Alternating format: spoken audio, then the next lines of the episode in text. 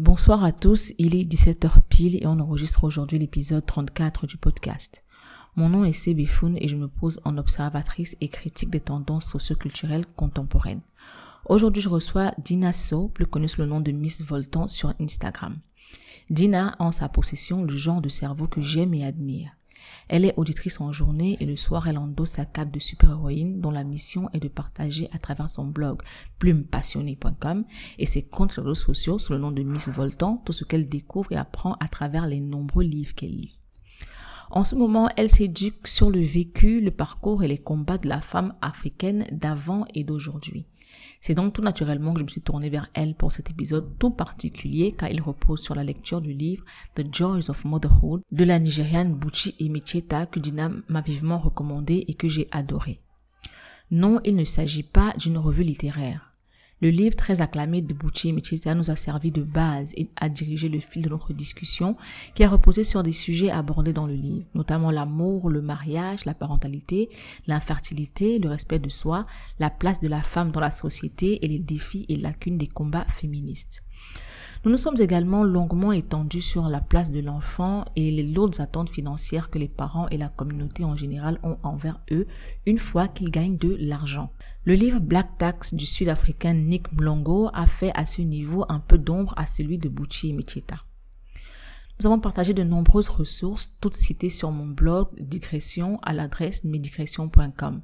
Vous trouverez dans la description de l'épisode un lien qui vous mènera vers la page Goodreads du livre de Bucci Micheta, euh, The Joys of Motherhood, si vous souhaitez en savoir davantage sur le livre. Si le contenu que je crée sur ce podcast, sur mon blog Digression ou sur mon Instagram sur le pseudo @cbfoon vous est utile et vous souhaitez me remercier pour, vous avez la possibilité de sponsoriser l'achat de livres à travers mon Buy Me Book dont l'adresse est partagée dans la description de l'épisode. Les livres et l'acquisition de connaissances sont au cœur de tout contenu que je crée. À présent, je vous souhaite une bonne écoute. Hum, comment est-ce qu'on va commencer? Donc, on va commencer par un Hello Dina. Mm-hmm. Hello, comment tu vas? Bienvenue sur le podcast déjà. Merci beaucoup. je sais que tu stresses assez. Je te demande à quelle sauce je vais te manger. Mais en réalité, non, je ne vais pas te manger. Euh, je t'ai invité aujourd'hui parce que je voudrais qu'on parle d'un livre. Le livre est intitulé The Joys of Motherhood. Euh, il est écrit par Bucci et Michita je voulais en parler avec toi parce que déjà, quand j'ai vu le livre la première fois, parce que je ne le connaissais pas du tout, je suis tombée dessus euh, à la librairie, j'ai fait une photo et tu m'as écrit pour me dire que tu avais lu le livre, que tu me, que tu me le recommandais vivement. Du coup, le lendemain, je suis allée l'acheter. Donc, pour commencer, euh, dis-nous comment tu as connu le livre, pourquoi et pourquoi est-ce que tu l'as lu? Déjà, bonjour à tous. Merci beaucoup pour, euh, pour l'invitation. C'est un honneur d'être sur les papotages de C, que j'écoute religieusement euh, voilà, toutes les semaines.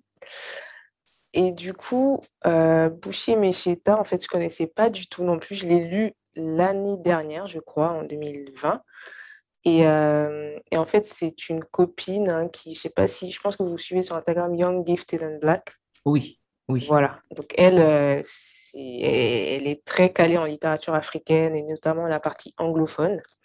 Et en fait, c'est elle qui, qui, me conseille un peu tous mes livres à lire. Et, et c'est un grand classique, en fait. Euh, et ça fait partie d'une collection African Writers Series, qui est une mmh. collection de, des années 60, là, qu'une maison d'édition allemande, je pense en coopération avec Chinua Achebe, l'auteur nigérian, ont fait pour vraiment promouvoir la littérature africaine dans les années 60, etc. Donc, c'est que, que de la crème de la crème de la littérature.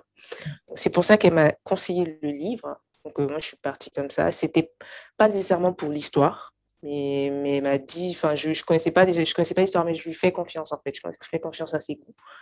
Et donc, voilà, je me suis lancée comme ça et c'était une révélation, quoi. J'ai adoré. Qu'est-ce que tu as aimé dans le livre? Qu'est-ce que j'ai aimé? Alors, en fait, pour la petite histoire, je lisais beaucoup, enfin depuis le collège, des littératures euh, de l'Afrique francophone, notamment dans les programmes. On n'a pas lu à part Chino Achebe, j'en ai pas lu beaucoup, et littérature euh, des femmes.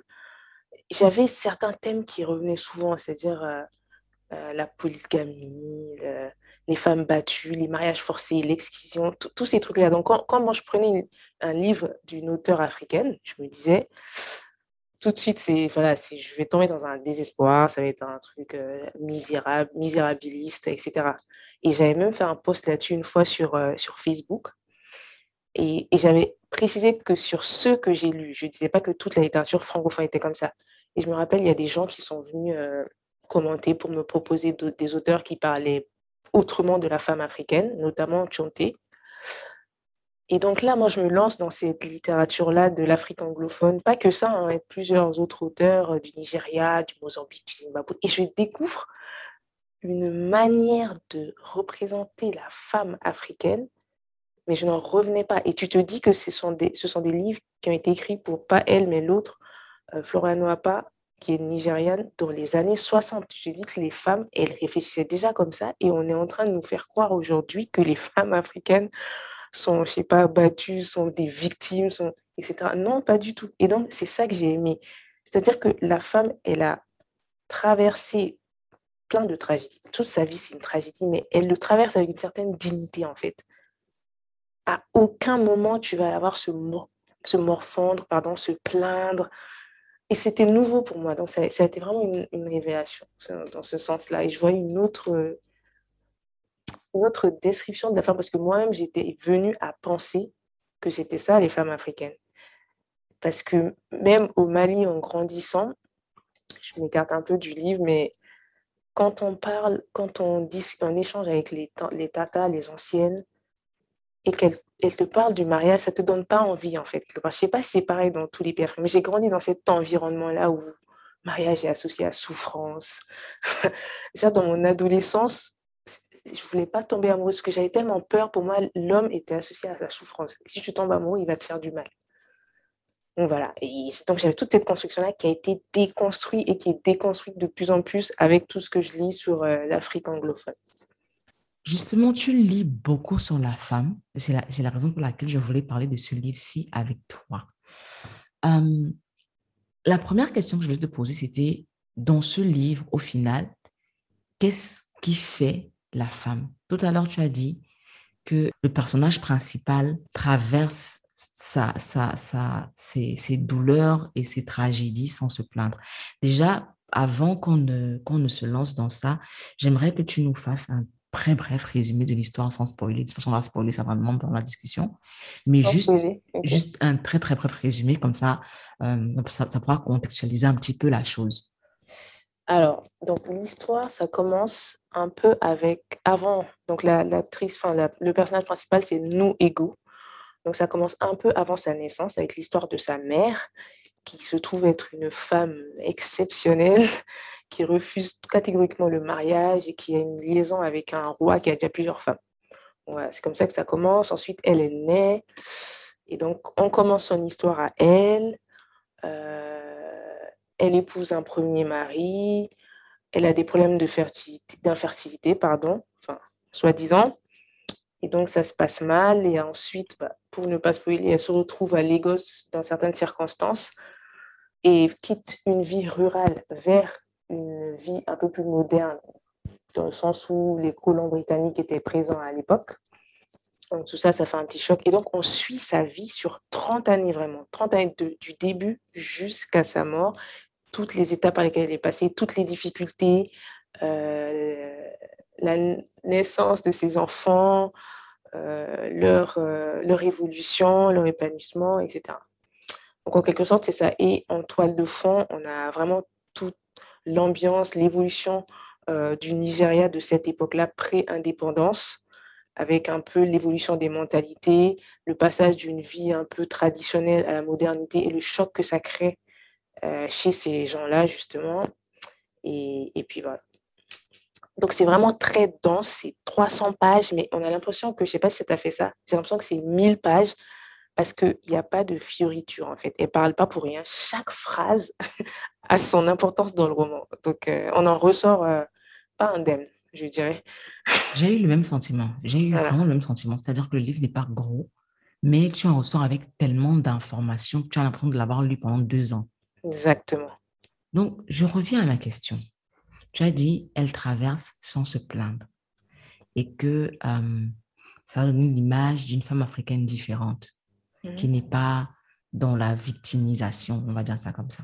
Donc, déjà par rapport à son histoire et à l'histoire que le livre raconte, qu'est-ce qu'est-ce qu'une femme, qu'est-ce qui fait la femme? Alors, par rapport à l'histoire, je, c'est pas ma vision, enfin, j'ai une lecture différente. Alors, l'histoire, ce que l'histoire veut dire, c'est que dans cette époque-là au Nigeria, une femme, c'est celle qui épouse un, un homme, c'est celle qui, euh, qui en prend soin, c'est celle qui lui donne des enfants, de préférence des fils, et, et voilà, qui tient la maison, quoi. Effectivement, je, je ne suis pas très d'accord avec quand, la- la- le fait que tu dises qu'elle traverse sans se plaindre. C'est vrai qu'elle traverse sans se plaindre, Mhm. mais est-ce que c'est ça une femme forte? Parce qu'elle elle, elle traverse quand même des tragédies, c'est-à-dire que euh, elle épouse l'homme qu'elle aime, elle n'arrive pas à lui faire Mhm. des enfants, le gars la bazarde, je sais pas trop, où il la balance euh, de côté pour prendre quelqu'un d'autre. Euh, pourtant, elle a eu un mariage fastidieux, elle est quand même la fille d'un mec super riche. Mm. Le mec la met de côté pour épouser quelqu'un d'autre. Euh, elle se retrouve mariée à un, un gars en ville qui, euh, elle sort quand même, c'est quand même la fille de, de, de quelqu'un au village, tu vois. Ouais. Elle se retrouve euh, mariée euh, à un domestique de blanc qui physiquement n'est pas du tout ce qu'elle espérait, Tout à fait.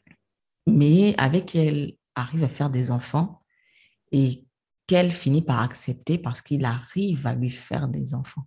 On parle de la perte de son premier enfant Mm. qu'elle traverse de manière tragique, c'est-à-dire que la douleur est réelle et en Ouais. plus, dans sa, dans sa réalité, ça lui enlève la féminité que la maternité lui avait donnée. Je vais m'arrêter là parce qu'il y a encore plus de tragédie. Par exemple, quand elle accouche de sa fille euh, et que l'enfant est mort-né et qu'elle accouche toute seule et qu'elle est euh, euh, relieved, c'est-à-dire soulagée du fait que l'enfant qui soit décédé soit une fille. Est-ce que ça, pour moi, c'est pas une femme forte. Mhm. Pour moi, c'est une femme en souffrance. C'est une femme en réelle souffrance. Et j'ai l'impression que euh, consciemment ou inconsciemment, ça donne l'image d'une femme forte, mais ça renforce le stéréotype selon lequel la femme noire est forte parce qu'elle sait souffrir. Ouais. Qu'est-ce que tu penses de ça? Je, je comprends ce que tu veux dire, mais e- effectivement, c'est une femme en souffrance. Mais en fait, je vais le faire le parallèle avec un autre livre que je pense que tu as lu, Les Impatientes. de Non, pas encore, mais tu peux, tu Ah, peux y pas, aller. pas encore. Dans celui-là, il y a, oui, bon, il y a des cas de mariage forcé et pendant tout le livre, des femmes se morfondent sur leur situation, se plaignent, racontent un peu et c'est tout. Et, là, et donc, quand je te parlais des livres que j'ai lus, c'était souvent ça. Mais du coup, dans le, dans le cas de Nous égaux, tu retrouves, en fait, elle te, elle te montre qu'elle souffre, mais qu'elle passe à autre chose. Moi, c'est ça qui m'a marqué. Par exemple, dans son premier mariage, où elle, euh, elle se retrouve, enfin, elle est soupçonnée d'être stérile, donc celui, ce dernier prend une deuxième épouse, elle s'en va. Je pense pas qu'elle ait été, elle est, elle- je, je me rappelle pas bien, mais je pense pas qu'elle ait été mise à la porte. Elle est partie. Elle est retournée chez son père. Elle a été, elle a été installée dans une autre case. Ouais, ok. Et donc, Ouais. après, elle est partie. Voilà, donc ça c'est un premier élément. Deuxième élément, tous avec son deuxième époux, lui il n'arrivait pas vraiment, il est parti à l'armée à un moment et à un moment il n'arrivait pas à subvenir euh, aux besoins parce qu'il n'avait pas de travail. Elle, elle continue à travailler, enfin elle reste debout quoi. Moi, moi c'est ça, c'est pas tant le stéréotype parce que tu, ça se voit qu'elle souffre, on le voit, on pleure avec elle, on, ça se voit qu'elle souffre, mais elle essaie d'avancer. Et pour moi c'est ça qui est important de faire ressortir c'est pas tant le côté incassable de la femme noire ou femme africaine, mais c'est le- la résilience, quoi, le fait de pouvoir avancer euh, malgré les difficultés. Et c'est ça que j'ai vu comparé à d'autres euh, livres. Quelle comparaison tu fais entre cette femme-là, Mhm. euh, la réalité de cette femme-là, et la réalité des femmes aujourd'hui? Est-ce que tu penses qu'il y a une grande différence? Les femmes aujourd'hui, c'est vaste parce qu'il y a des femmes comme nous qui faisons des travaux intellectuels, puis il y a des, femmes qui sont plus euh, dans les travaux manuels. Donc, c'est pas c'est pas à peu près pareil par, par, rapport aux femmes qui font des travaux manuels pour subvenir à leurs besoins, qui font, qui font des, du commerce, etc.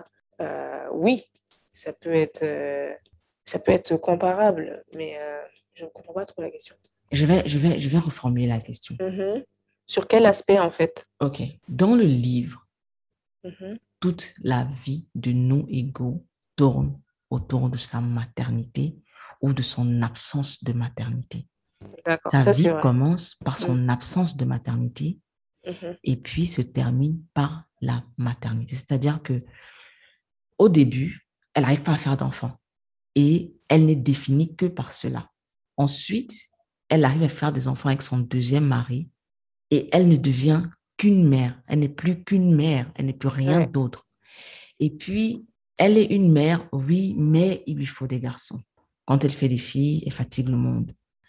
Et même à la fin du livre, à la toute fin du livre, on estime qu'elle est une femme heureuse parce qu'elle a eu beaucoup d'enfants et donc elle aura un grand deuil. Donc toute sa vie ne tourne qu'autour de la possibilité ou de l'impossibilité d'avoir des enfants. Est-ce que tu penses qu'on est dans la même réalité? Effectivement, oui. Ça, c'est quelque chose que qu'on a remarqué, que j'ai remarqué effectivement chez nous, Ego, par rapport à d'autres livres d'auteurs nigérians où la maternité, c'était pas nécessaire. Pas nécessaire. Quoi. Vraiment, elle, je, pense qu'elle elle est vraiment bien dans son époque. Elle est tous les stéréotypes de son époque, en fait, euh, sont ont un impact sur elle. Voilà il faut qu'on ait des garçons, il faut qu'on fasse des enfants, etc. Il faut subvenir aux besoins de la famille. Et c'est une, femme d'un ancien temps. Je pense qu'avec tout ce qui se passe aujourd'hui, il y a des femmes qui sont toujours comme ça, mais je ne pense pas qu'elles soient comme ça par euh, choix. Je pense que c'est la société qui, fait d'elles euh, des femmes qui veulent absolument certains types de choses qui définissent le fait d'être femme aujourd'hui. Donc, tu penses qu'aujourd'hui, la, la, situation est différente? Je pense que la situation est différente. Et celles qui le sont toujours, c'est pas souvent par choix. Personnellement, je ne pense pas que la situation soit différente à cause de, pas à cause, mais en raison, en raison de l'accueil du refus de la parentalité. Je parle pas seulement de, dans, dans ce cas d'espèce, si je parle de, du monde en général.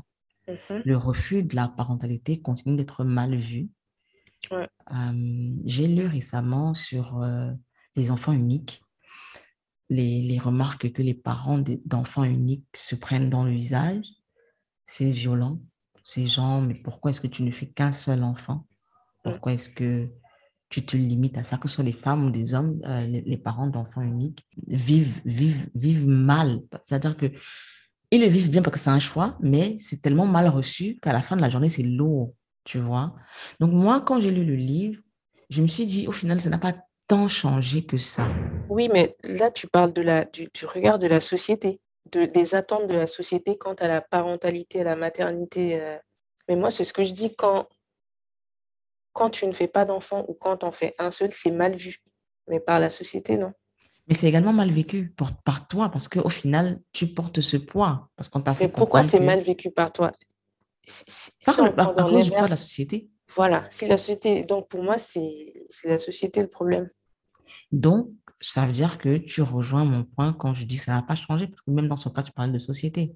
Non, non, ça n'a pas changé. En fait, j'avais pas compris. Je pensais que tu, dis, tu parlais de nous, du fait que nous, Ego, voulait absolument avoir des enfants et que si aujourd'hui les femmes étaient toujours comme ça, et pour moi non, parce que de plus en plus les paroles se délient pour dire les femmes noires notamment, parce que les, femmes blanches, blanches, pardon, elles ont moins de difficultés avec ça, mais les femmes noires de plus en plus disent qu'elles ne veulent pas d'enfants, il y a des podcasts qui circulent, enfin, en Afrique, je ne sais pas encore, mais en tout cas, dans les pays comme la France, la communauté noire, euh, je vois que les langues se délient énormément là-dessus. Après, en Afrique, euh, je ne sais pas trop comment c'est reçu. Euh, mais j'ai vu que ta sœur, par exemple, dans le podcast, avait parlé de son non-désir de maternité. Donc, j'imagine que c'est un phénomène qui va prendre de l'ampleur dans les années à venir. Maintenant, j'aimerais qu'on parle de toi. comment tu définis ta féminité? Qu'est-ce qui fait de toi une femme? Euh, Je dirais que c'est ma condition. En fait, je ne suis pas dans... Je ne sais pas comment dire. C'est ma, condi... ma condition biologique qui fait de moi une femme et le regard de la société, les attentes de la société font de moi une femme. Mais moi, dans ma tête, dans la manière dont je réfléchis, je vois pas en quoi je suis différente euh, d'un homme à part quelques faiblesses biologiques. Et, et, ça a toujours été comme ça parce que j'ai été élevée euh, dans une sorte de... dans un climat un peu paradoxal où mon père n'avait que les études en tête, donc il fallait faire des études. Je, je voyais un peu Mali, en fait, les filles de mon âge, qui, devait faire la cuisine. C'est pour ça que quand je suis arrivée en France, je ne savais rien faire.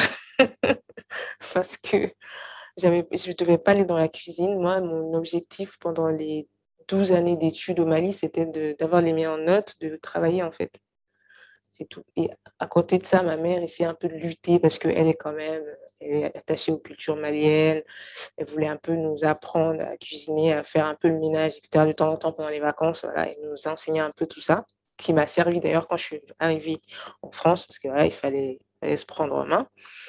Donc voilà, et, et, et quand je grandissais, quand j'ai été élevée, j'ai jamais eu aucune barrière liée à mon sexe. Et on était trois filles, donc j'ai pas eu l'opportunité de voir un certain écart de traitement par rapport aux garçons, parce qu'on n'était que des filles. Donc voilà, on était élevées à, avoir des gros diplômes, à travailler, voilà, aucune barrière. Et donc voilà, je... et c'est pour ça que pour moi, le, le féminisme, au début, je ne comprenais pas trop. Parce que je ne comprenais pas euh, le fait de devoir me battre pour des droits. Parce que je pensais que j'avais toutes les portes ouvertes, j'avais toutes les possibilités avant vraiment de prendre connaissance des inégalités, des statistiques, des, voilà, par rapport vis-à-vis du sexe, de la misogynie, du sexisme, tout ça, je ne connaissais pas quand j'étais dans mes premières années euh, jusqu'à mes 20 ans, je dirais. Voilà. J'avais une certaine vision, enfin, pour moi, j'étais une femme. Alors, mis à part ce que je t'ai dit par rapport à, à, la vie de couple où j'avais eu quelques craintes, mais mis à part ça, par rapport au féminisme, je n'étais pas encore éveillée. Quoi. Quand est-ce que tu as été éveillée? Qu'est-ce qui t'a éveillée bah, La littérature. Je dirais que la littérature m'a sauvée. La littérature a ouvert, m'a ouvert les yeux. Plus je lisais des livres où je voyais des femmes euh, être traitées d'une certaine manière, comme des moins que rien, vraiment avoir un rôle totalement passif dans le foyer et dans la société, plus je me révoltais en fait. Plus je lisais, plus je me révoltais. Ensuite, j'ai commencé à, côtoyer des gens qui s'intéressaient au féminisme, à avoir des discussions. Et plus tard, moi aussi, j'ai commencé à lire sur le sujet vraiment et à, vraiment à, prêter attention. Parce qu'en en fait, quand tu, connais, quand tu ne connais pas quelque chose, tu ne le vois pas. Et une fois que tu sais, tout de suite, tu vois les comportements. Ah, ça, c'est du sexisme. Ah, ça, c'est de la misogynie. Tu fais que détecter ça à longueur de journée. Et, voilà. et c'est ce qui s'est passé avec moi. Et moi, c'est les livres. C'est vraiment les livres qui m'ont ouvert les yeux. La littérature, la fiction, même pas les essais, la fiction où je sais que c'était des histoires, mais je savais que c'était placé dans les sociétés, que ça, se passait réellement. Les auteurs s'inspiraient de vie de femmes. Et pour moi, c'était inadmissible parce que j'ai été élevée dans un cadre où je me disais, voilà, je, vais faire le travail que je veux. Si je veux faire un travail où je rentre à 20h, à 21h, je vais le faire, euh, etc. Et l'homme, il est censé m'aider pour les enfants, les tâches ménagères, enfin, tous ces trucs-là, pour moi, c'était normal. Et je, j'ouvre des livres et je vois que non, en fait, en réalité, c'est pas. Il y a une certaine. Des, cases qui sont prédéfinies, que je suis censée rentrer dedans, alors que pendant toute ma vie, euh, j'ai pensé autrement. Bah, c'était trop tard, en fait. Il aurait fallu me mettre dans le moule dès mes 5 ans, parce que là, c'est trop tard. La, société malienne est assez sexiste. Donc, c'est assez curieux et assez intéressant de savoir que toi, tu as grandi au Mali, mais dans une réalité différente tu parles de l'implication de l'homme euh, dans, dans le, la vie du ménage. Est-ce que c'est ce que tu as vu à la maison? Absolument pas. Ça, ça te venait d'où? C'est pas ce que j'ai vu. Alors ça, ça me, c'est venu plus tard, je pense, quand j'ai, euh, quand j'ai quitté le Mali, parce que, ou alors quand je voyageais, parce que voilà, je voyageais aussi quand j'étais petite et tout. Donc j'étais ouverte au monde, je lisais, je voyageais. Mais au, Mali, je savais quelle société c'était. En fait, moi, je te parle de mon, père, je vais pas dire que c'est un conservateur, on va dire, en tant qu'époux. Mais en tant que père, voilà, il nous a élevés d'une manière où il y a le the sky the limit, quoi. Mais en tant que, que qu'époux, il reste euh, le type d'homme euh, qu'on retrouve, euh, voilà, qu'on peut retrouver au Mali. Comment est-ce que tu te perçois aujourd'hui? Tu nous as dit comment que tu te percevais avant, c'est-à-dire que euh, tu pensais pouvoir tout faire et qu'il n'y aurait jamais de limite. Mm. Quelle est ta réalité aujourd'hui en tant que femme? Alors, ma, ce qui est drôle, c'est que ma réalité, elle est toujours la même dans ma tête, dans ma vie de tous les jours ici euh, en France. Mais au Mali, plus je prends de l'âge, plus je vois que il y a certaines attentes, en fait, euh, du fait que je sois une femme, euh, des demandes pressantes par rapport au, mariage, comme tout le monde, hein, j'imagine, à mon âge, euh, par rapport aux enfants, par rapport au voyage. Une femme ne doit pas trop voyager. Enfin, je, prends des remarques comme ça. Et ça vient vraiment de l'entourage au Mali. Et plus je prends des remarques comme ça, plus ça me révolte et plus j'ai envie de, de faire ce que je veux, en fait. Ça fait l'effet inverse.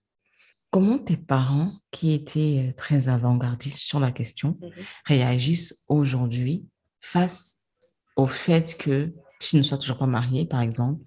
Euh, Comme tu dis, l'âge avance, tu n'as pas d'enfant, tu n'es pas mariée. Est-ce que euh, ils continuent de, de t'encourager euh, dans tes études? Parce que là, tu tu rédiges un mémoire, Mm. Si je ne me trompe pas. tout à fait. Euh, oui, dans tes études, dans ton travail, dans, dans ta quête d'acquisition de connaissances, euh, et dans le fait que peut-être, je pense que ce ne soit pas forcément une priorité, genre, que ce ne soit pas pressé, quoi, de, te, de, te, de, de fonder une famille. Comment est-ce qu'ils euh, vivent ça? Je t'avoue que mon père, il est vraiment très à fond sur mes études. Il suit ça de près et il me demande où j'en suis, etc. Il me parle jamais, il m'a jamais parlé de mariage, il m'a jamais parlé d'enfant. Il n'en a jamais parlé à ma mère non plus. Donc lui, j'ai pas de problème, j'ai pas de pression, mais c'est surtout ma mère. C'est souvent les femmes, hein. C'est souvent les En fait, c'est curieux, en fait. C'est dingue. C'est souvent les femmes qui, qui, qui reproduisent les mêmes schémas, alors que enfin, c'est des schémas qui, qui leur ont porté préjudice dans leur jeunesse, mais elles, elles reproduisent la même chose. Enfin, moi, je c'est, je sais pas. C'est de la Et comment toi, tu schizophrénie. réagis? Euh, je, je réagis. Au début, je réagissais pas bien parce que je- voilà, j'avais tendance à m'énerver, mais c'est pas quelque chose qui marche avec les, les mères africaines ou les, les tantes. Enfin, ça, ça fonctionne pas tout de suite. Enfin, elles ramènent le droit d'aînesse, etc. Donc, c'est compliqué. Mais moi, j'avoue que ça peut m'affecter. C'est ça que je me reproche aujourd'hui. Que j'ai vraiment envie de me détacher de toutes ces remarques, toutes les attentes de la société, toutes les remarques que les gens peuvent faire au quotidien, de vraiment m'en détacher. C'est un long processus, mais c'est toujours en cours, mais c'est pas encore le cas. Et, euh, il y a une, de mes anciennes promotionnaires d'école qui en parlait la dernière fois sur Twitter. Elle expliquait qu'au Mali et dans, comme dans beaucoup de pays africains, ce sont les femmes qui tirent les femmes en arrière. C'est-à-dire que toutes ces remarques désobligeantes que tu as tous les jours, euh, t'as pas, euh, même sur le physique, tu as, grossi, t'as maigri. Ça vient toujours des femmes. Tu as grossi, tu as maigri, etc. Tout le temps, tout le temps, tout le temps, tout le temps. Tu travailles trop, tu ne t'occupes pas assez de ta famille, tu, tu travailles trop tard, etc. Enfin, tout le temps des remarques. Et j'ai remarqué quand je vais au Mali, ça vient jamais des oncles, des, des hommes, jamais. Et c'est ça qui est incroyable. Donc voilà, moi je suis dans une démarche où je veux me détacher de tout ça, mais aujourd'hui ça continue euh, à m'affecter. Est-ce que le fait que ces remarques-là ne viennent généralement que des femmes, te fait repenser le patriarcat, la notion de patriarcat?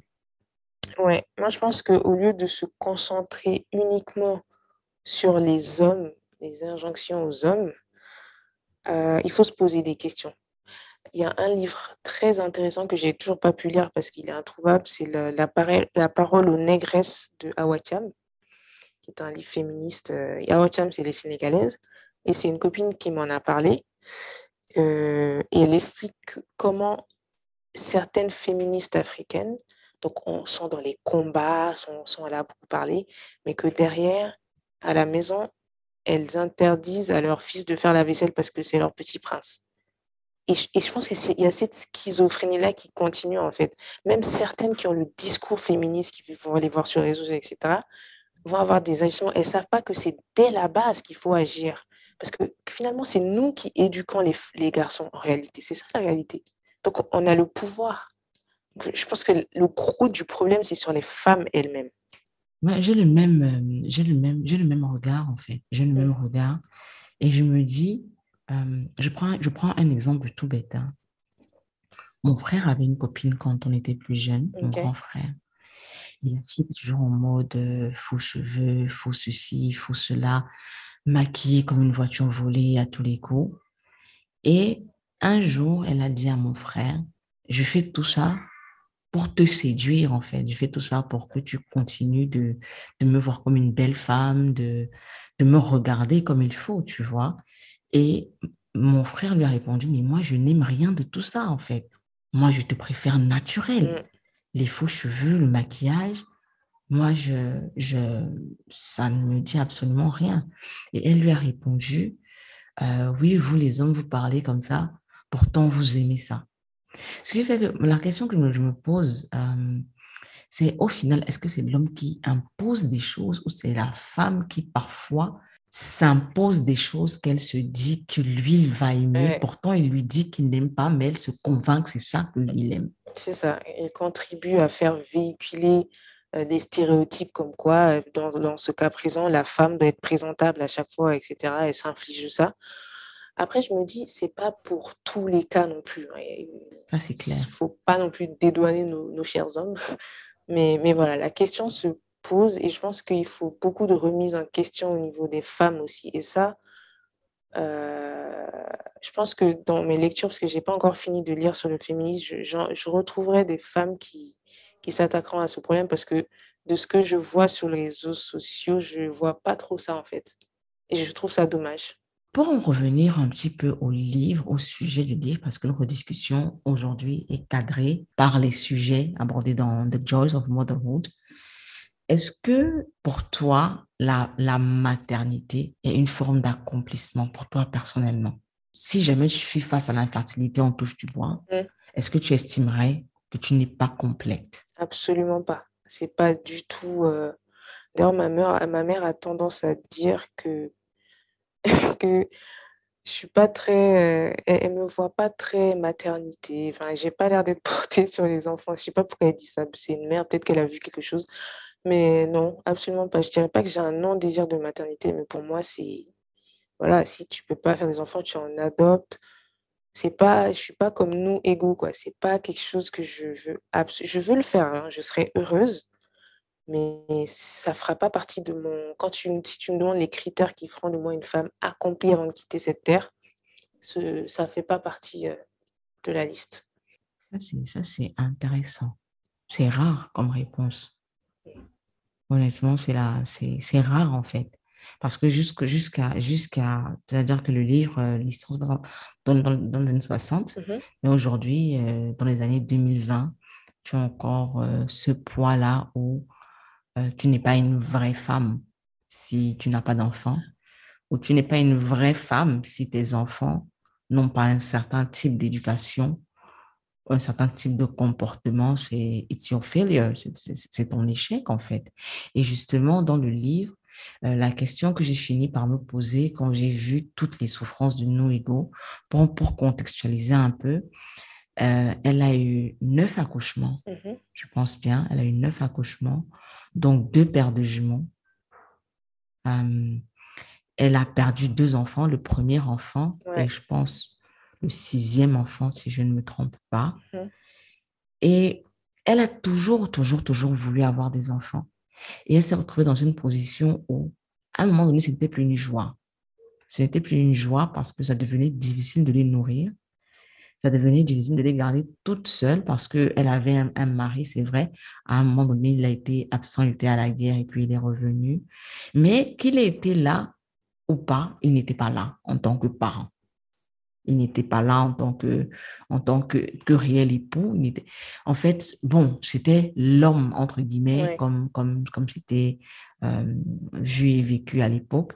Et au final, la question que je me suis posée, c'était si elle avait été une personne réelle, qu'est-ce qu'elle aurait dit de la parentalité? Est-ce que c'est une joie ou est-ce que c'est une prison? Est-ce qu'elle s'est réalisée en tant que mère, à ton avis? Ah bah, Vu comment le roman s'est terminé, c'est justement pour ça. On a l'impression, en fait, à la fin, qu'elle elle devient un peu folle. J'ai l'impression que la réalité s'impose à elle. Elle se dit tous ces sacrifices-là, tous ces combats qu'elle a menés pendant toute sa vie, finalement, c'est vain. C'est pourquoi? Pour que, bon, je ne sais pas si je dois spoiler, mais. spoil, spoil. S'ils ne lisent pas le livre, on ne peut rien faire. Finalement, ses, fils euh, le quittent. Alors, le premier, on le comprend pourquoi, mais, mais le deuxième, euh, ça, c'était totalement inattendu. Donc, ça lui brise. Et finalement, ce n'est que les filles qui, qui, qui, qui, restent un peu, qui, qui, lui envoient de l'argent, etc. Donc, elle, elle, réalise un peu que en réalité, son existence a été on dirait que son histoire était vain, vaine, quoi, quelque peu vaine. Et pour moi, c'est ça qui caractérise le fait qu'elle perde un peu la tête et qu'elle euh, qu'elle qu'elle meurt seule sur la route. Enfin, c'est horrible la fin. Je pense que pour, pour, qu'on puisse bien comprendre ce, dont tu parles, parce que moi j'ai lu le livre, donc je, mhm. comprends parfaitement, je vais devoir spoiler et je vais... Euh, en réalité, Noégo, elle a eu tous ces enfants-là. Et ça, c'est un sujet également dont je voudrais qu'on parle. On va revenir dessus. Elle tous ces enfants-là. Et il y avait comme, au final, une attente. Une attente par rapport au comportement des enfants et par rapport au chemin qu'ils se traceraient. C'est-à-dire que, bon, peut-être un petit peu moins elle que son époux. Son mmh époux attendait des enfants une gratitude éternelle, c'est-à-dire que ses enfants étaient sa pension retraite. Dès que vous pouvez travailler, moi j'arrête de travailler, vous me nourrissez. Et le premier enfant, le premier garçon, lui, il voulait continuer ses études. Il a dit, moi je me bats, je vais aux États-Unis continuer l'école. Il était renié par son père pour ça. Euh, le second garçon qui avait très mal vécu le départ de son grand frère parce que il estimait que euh, on avait investi beaucoup d'argent, vraiment beaucoup d'argent euh, dans les, études du grand frère. Et donc, il devait atteindre un certain niveau, laisser tomber les études, travailler pour euh, financer ses études à lui, qui était le deuxième garçon. Le premier garçon n'était pas d'accord parce qu'il voulait avoir sa propre vie. Donc, le deuxième garçon s'est battu lui aussi comme il pouvait et puis il est parti. les filles se sont mariées et elles sont restées plutôt proches proches de leur maman. Mais pour le père, ça n'avait absolument aucun, aucun impact parce que ce sont des filles, en fait, il n'avait rien à foutre. Lui, il voulait que ses fils, il voulait se reposer sur ses fils. Et ces fils-là sont partis dans des conditions, euh, c'était pas, c'était pas la joie, c'était, c'était des déchirements, c'était des énervements, c'était euh, du dégoût, et puis ils sont partis. Le père, en plus de ça, ses filles avaient posé des gardes de caste qu'il, n'appréciait pas, donc les filles, il n'en avait rien à foutre. Et la dame, à la fin, se retrouve, on lui dit, oh, tu as fait beaucoup d'enfants, euh, tu dois être très heureuse. Et quand elle s'assoit, elle se dit, mes deux enfants, mes deux premiers enfants, je n'ai même pas de nouvelles, je ne sais même pas ce qu'ils deviennent. Euh, est-ce que c'était vraiment ça, le, but de ma vie? Est-ce que j'ai fait tous ces enfants-là pour qu'on se déchire, pour qu'au final mon mari les renie, pour que euh, euh, je rentre au village quasiment démunie Mais les gens l'encensaient. Tu as un fils au Canada, tu as un fils aux États-Unis, tes fils sont mariés, machin et tout. Mais il y a, y a la joie qu'elle aurait aimé avoir. Mm dans la parentalité. Il y a la joie qu'on lui attribue. Je pense que les deux, au final, moi, à mon avis, les deux, au final, ne se réalisent pas vraiment. Bah, au fin... Après, les... ces personnes qui disent ça, je ne sais pas si elles sont au courant de la situation aussi, de... du fait qu'il y a le lien émotionnel qui est rompu, elle n'est plus, en... Plus en contact avec ces, ces garçons-là, et ils ne lui envoient pas d'argent parce que son mari, elle aussi, elle attendait cela. C'était son investissement, son premier fils. Il était censé prendre soin d'elle après qu'elle parce s'est vraiment battue pour pouvoir euh, payer l'école parce que l'autre fainéant là il faisait il faisait pas grand chose donc elle s'est vraiment battue pour pouvoir payer l'école de, de, ce gamin qui finalement après euh, s'en va et ne donne plus de nouvelles et ne l'aide pas surtout et le second je pense que lui c'est une victime collatérale parce que ils ont mis tellement d'attentes et d'attention sur le premier qu'ils ont délaissé le second et je pense que c'était ça l'erreur euh, qu'ils ont faite. Mais euh, l'attente, c'était vraiment, euh, comme tu as dit, par rapport à l'investissement, on ne s'occupe pas des autres parce que c'est la charge du premier enfant. Ouais. C'est-à-dire que c'est lui qui, euh, on se focalise sur lui pour que lui sorte les autres de la caverne, on va dire ça comme ça. Et justement, je voulais qu'on en parle un petit peu, euh, qu'on parle de, de, des choix de l'enfant, qu'on parle du chemin de l'enfant. Quel est, quel, est, quel est ton sentiment par rapport à la décision du premier fils de Noéko Alors, je t'avoue que quand je lisais le livre, euh, à la fin du livre, j'étais en colère contre le, garçon, hein, contre sa, son attitude, parce que j'étais encore un peu sous le choc de la vie misérable de, de Noégo, de tout ce qu'elle a fait pour ce garçon-là, justement. Et je me suis dit que c'était... Non, c'est pas, je me suis dit, c'est égoïste. C'était égoïste quelque part de sa part. Parce qu'il me semble qu'à un moment, on lui a juste demandé d'arrêter ses études, de commencer à travailler pour pouvoir ramener de l'argent à la maison et aider les autres. Il a refusé parce qu'il voulait faire plus d'études. Or, c'était pas ça le contrat. C'était pas ça clairement le contrat. Donc ça, je peux le comprendre. Mais avec du recul, quand j'ai digéré toutes mes émotions, je me suis, voilà, je me suis dit, mais c'était quand même beaucoup de pression sur les épaules d'un seul enfant, quoi. Toutes les attentes de la famille étaient sur cet enfant. Et la charge mentale, elle peut être euh, importante, quoi. Donc, je peux comprendre qu'il est craqué et qu'il ait vraiment couper les ponts avec cette, euh, cette famille-là. Et ça m'a conforté dans mon, dans ma position quand j'ai lu euh, justement Black Tax que tu n'as pas encore lu et que j'ai vu les témoignages. J'ai commencé, ah, mais je ne l'ai pas terminé encore. Voilà, que j'ai quand j'ai vu les commentaires, des, les, les, témoignages des Sud-Africains sur le sujet et les ravages que ça peut avoir sur eux, sur, sur l'individu mentalement. Il y en a qui tombent dans la dépression, enfin, qui, dans l'anxiété. Ça peut avoir vraiment des, des conséquences euh, réelles, euh, physiques et psychiques que j'ai compris en fait euh, le choix du garçon quelque part. Personnellement, euh, même durant la lecture du livre, mm -hmm. j'étais déjà énervée par rapport à, au comportement des parents. Mm. Parce que j'avais en face de moi un jeune homme qui avait des projets de vie et à qui on disait tu n'as pas le droit d'avoir une vie. C'est-à-dire que il n'était pas marié, il n'avait aucune charge, je vais dire ça comme ça, mais il se retrouvait père de huit enfants. Je dis huit enfants parce que je parle de ses six frères et sœurs et de ses deux parents. Oui, tout à fait. C'est-à-dire que il n'a pas le droit de se réaliser, il n'a pas le droit de rêver, il n'a pas le droit d'avoir des attentes pour lui. Son destin, c'est au final de, de ne pas percer dans la vie parce que il faut s'occuper de ses frères et sœurs. Ouais. C'est vrai que c'est lourd, c'est vrai que c'est ça peut faire mal de le voir se barrer comme ça, mais honnêtement, je l'ai compris. Ouais. Je, honnêtement, je l'ai compris et ça m'a fait penser à la mère de Noégo. Au départ, quand on a commencé, tu as dit que c'était une femme qui ne voulait pas se marier, mais je ne pense pas que ce soit vrai. Elle voulait se marier. C'est son père qui ne voulait pas qu'elle se marie, effectivement. C'est son père qui mm. a refusé qu'elle se marie parce que elle était le seul enfant, elle mm. était une fille, et il était hors de question qu'elle fasse des enfants qui euh, porteraient le nom d'un autre homme. Oui, tout à fait. Parce et que lui, qu'elle aurait des enfants, Exactement. Mm. Il fallait qu'elle lui fasse un fils. Mm. Et malheureusement, il lui a fait une fille. C'était pas forcément. Voilà. Et euh, tu vois, malgré les générations, c'est le même problème qui se pose.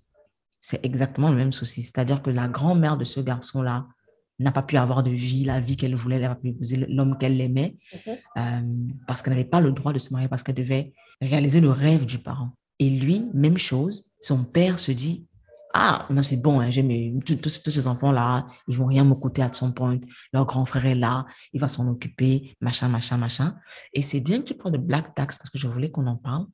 Le livre Black Tax, qu'il parle de, du devoir d'aide financière à la famille. Ça, c'est un sujet super sensible. Ouais. Euh, je pense que ce, ce que ce que je ou qu'on va dire pourra blesser plus d'une personne. Mais nous sommes dans un espace sans tabou et nous sommes là pour partager. J'ai commencé à lire Black Tax. Mais avant que je ne continue, j'aimerais que tu me donnes ta définition à toi de la Black Tax et ce que tu en penses. Ok. Euh, donc, la Black Tax, euh, c'est en fait l'aide que les, les, la classe moyenne, on va dire, les jeunes de la classe moyenne noire qui travaillent et qui peuvent subvenir à leurs besoins et, éventuellement aux besoins de, la famille. Donc, c'est l'aide que ces personnes-là redistribuent dans la communauté près de leurs parents ou même des familles, de la famille euh, vraiment très longue, quoi, des cousins, des cousins, des cousins, etc. Donc vraiment pour supporter la communauté. Et euh, moi, j'inclus aussi, là- aussi là-dedans, même si, en fait, le tout, on appelle ça Black Tax, mais c'est, quelque part, c'est une, une sorte de solidarité, on va dire, africaine qui est dans notre culture. J'inclus aussi là-dedans tous les, toutes les cotisations que l'on fait je pense que ça se fait dans plein de pays, euh, notamment au Mali, où euh, quand il y a un mariage, même quand c'est une cousine lointaine, il faut cotiser pour acheter des, tissus, des trucs. Quand il y a un, un baptême, il faut cotiser, il faut donner des tissus, il faut offrir. Tout ça, c'est de la black tax. Tout ça, c'est des obligations. C'est pas obligation, obligation, mais si tu ne le fais pas, c'est mal vu.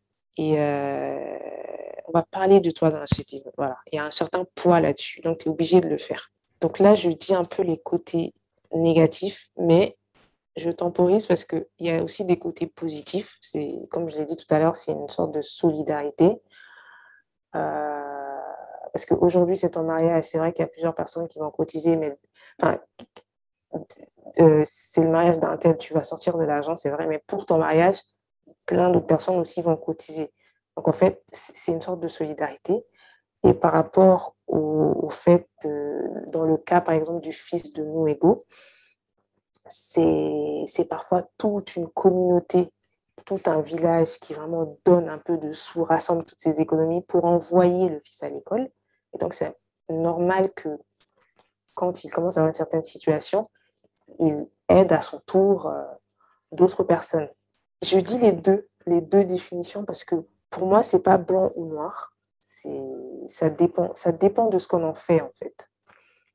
Dans le cas où, euh, par exemple, moi, maintenant, je suis indépendante financièrement, euh, si je pars au Mali, par exemple, j'aide un cousin ou un frère, ou etc., à sortir du besoin, mais d'une manière constructive, en fait. Par exemple, il veut lancer un business, je, je l'aide dans ce sens, il crée quelque chose, il crée de la valeur, et il redistribue ça. Lui aussi, il emploie des gens de la communauté, ou alors il aide quelqu'un d'autre qui crée de la valeur. Donc, je suis pour ce genre de choses, voilà, parce que ça, ça profite à la communauté finalement. Mais je ne suis pas pour le fait de distribuer de l'argent, de donner de l'argent à chaque fois des, à des gens qui vont faire pas nécessairement des choses utiles avec et qui finalement se complaisent dans une sorte de fainéantisme et qui en plus pensent que ça leur est dû. Donc quand tu ne le donnes pas, euh, ça y est, ça commence à parler dans les réunions de famille sur toi, etc. Donc ça, je suis contre. Donc pour moi, ça c'est pas quelque chose de, de bien, de positif pour faire grandir la communauté ensemble. Mais voilà, il faut éviter les abus. Quoi. La question que j'ai envie de poser, c'est est-ce que la communauté grandit grâce à la Black Tax? Bah, Justement, dans, dans le livre, il y a certains témoignages où euh, il y a un monsieur qui explique qu'il a donné, euh, qu'il a, qu'il a mis à l'école, je sais pas, un neveu ou je pense un neveu dont le père était décédé, qui n'avait plus les moyens, il l'a mis à l'école, etc. Ce, dernier a eu une bonne formation et, et maintenant aujourd'hui salarié, travaille et aide d'autres. Et si lui, il n'avait pas payé pour ses études, ça ça allait pas. Donc si, si, il y a des côtés positifs qui peuvent en ressortir. Euh, même dans ma propre famille, j'ai eu des cas comme ça où euh, le papa décède, donc mon père, il prend en charge euh, les enfants, les envoie à l'école, etc. Et aujourd'hui, ces gens-là travaillent. Et voilà, pour moi, c'est ça le côté positif. Créer de la valeur et faire avancer la communauté. Je suis d'accord avec ce que tu dis. Je suis vraiment d'accord avec ce que tu dis. Mais je mets un mais. Mhm. Je mets un mais parce que parfois, ça se passe bien. Mais je trouve que très souvent, ça maintient tout le monde dans une forme de pauvreté. Mm.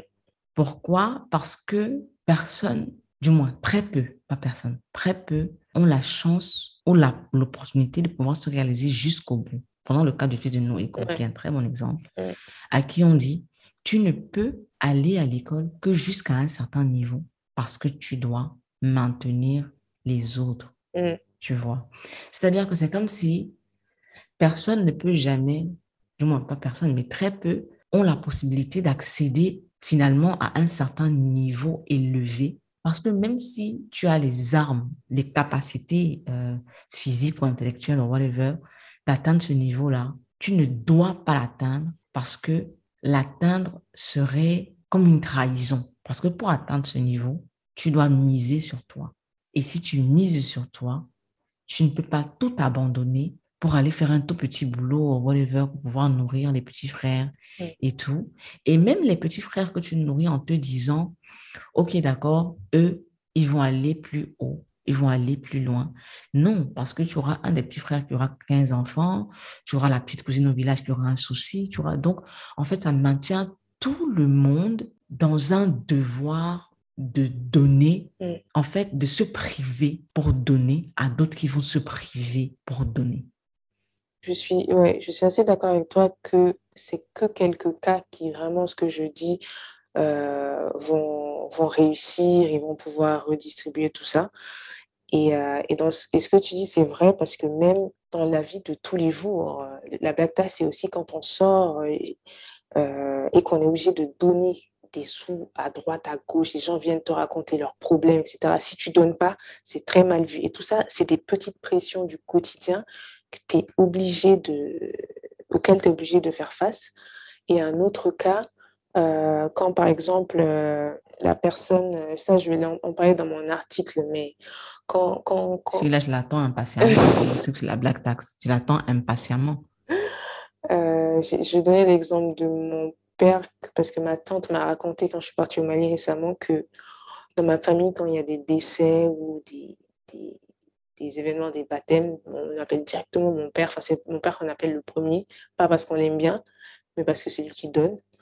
Et, et voilà. Et dans les familles, tu vas toujours trouver qu'il y a une personne qui est en charge d'une dizaine d'autres, qui est obligée de donner, même quand elle n'a pas les moyens, même certains mois où, euh, où c'est difficile pour, pour elle, elle ne peut pas s'en exonérer, elle est obligée de donner, sinon ces gens-là ne comprennent jamais. Et c'est ça que je, que je déplore dans cela, c'est leur facilité à critiquer. Par exemple, la personne a donné toutes ces fois-là et cette seule fois, on ne peut pas donner tout de suite sa critique.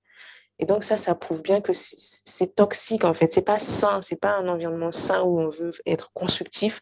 C'est, c'est voilà, c'est voilà, ça peut, ça peut être comme de l'extorsion quoi. Et c'est dommage. Ça me rappelle deux choses. Mm-hmm. La première, quand tu en parles comme ça, ça me rappelle le fait que euh, non, ça, m'évoque le fait que la black tax ne se limite pas aux besoins, mais aussi aux loisirs. Prenons le cas de celui qui va en Europe ou alors qui sort du pays, qui vit à l'étranger. Quand il revient au pays, il a le devoir de faire sortir ses amis, mm. ses cousins, ou alors même si en fait, même si on t'invite à sortir, on te dit ouais, il y a un nouveau coin et tout, on peut y aller, machin, machin. Quand la facture arrive, écoute, c'est toi qui es à l'étranger, tu vois, tu as le devoir de nous faire sortir. Mm-hmm. Nous, on est resté ici, donc c'est le minimum que tu puisses faire. Cette, cette, cette, meilleure vie que tu as, le minimum que tu puisses faire, c'est de nous faire profiter en nous payant, euh, en gérant nos loisirs. Tu vois. Le deuxième point, je ne sais pas si tu as lu euh, Born a Crime de Trevor Pas encore, c'est prévu. Je vais te spoiler un petit peu. Pas de souci. Dans le livre, il parle de, de la black tax un petit peu. il parle de la façon dont la réussite peut être mal vue.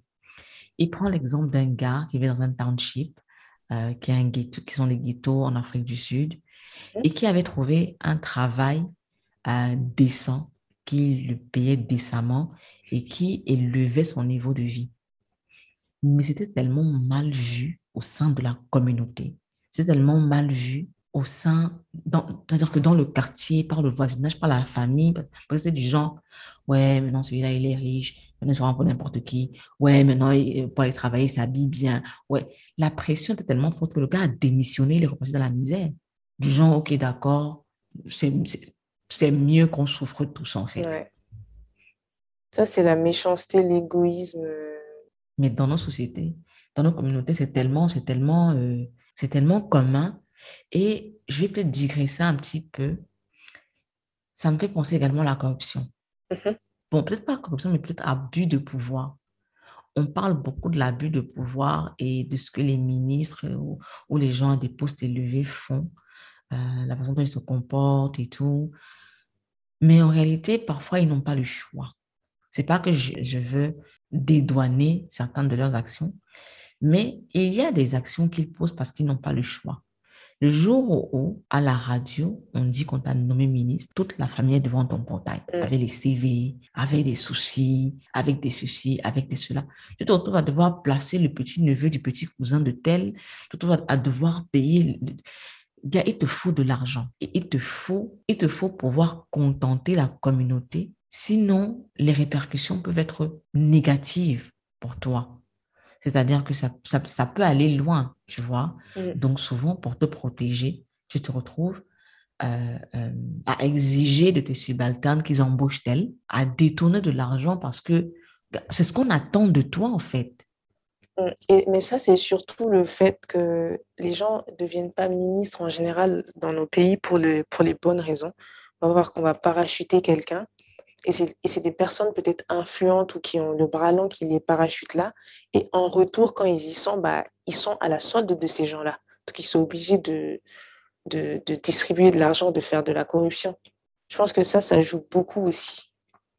En fait, ce serait bien que, que lorsqu'on parle de nos problèmes, mmh. qu'on ait une vue globale en réalité. Mm. des situations parce que généralement, on se focalise sur, sur, sur des, des, des aspects euh, qui sont des conséquences plus que des causes.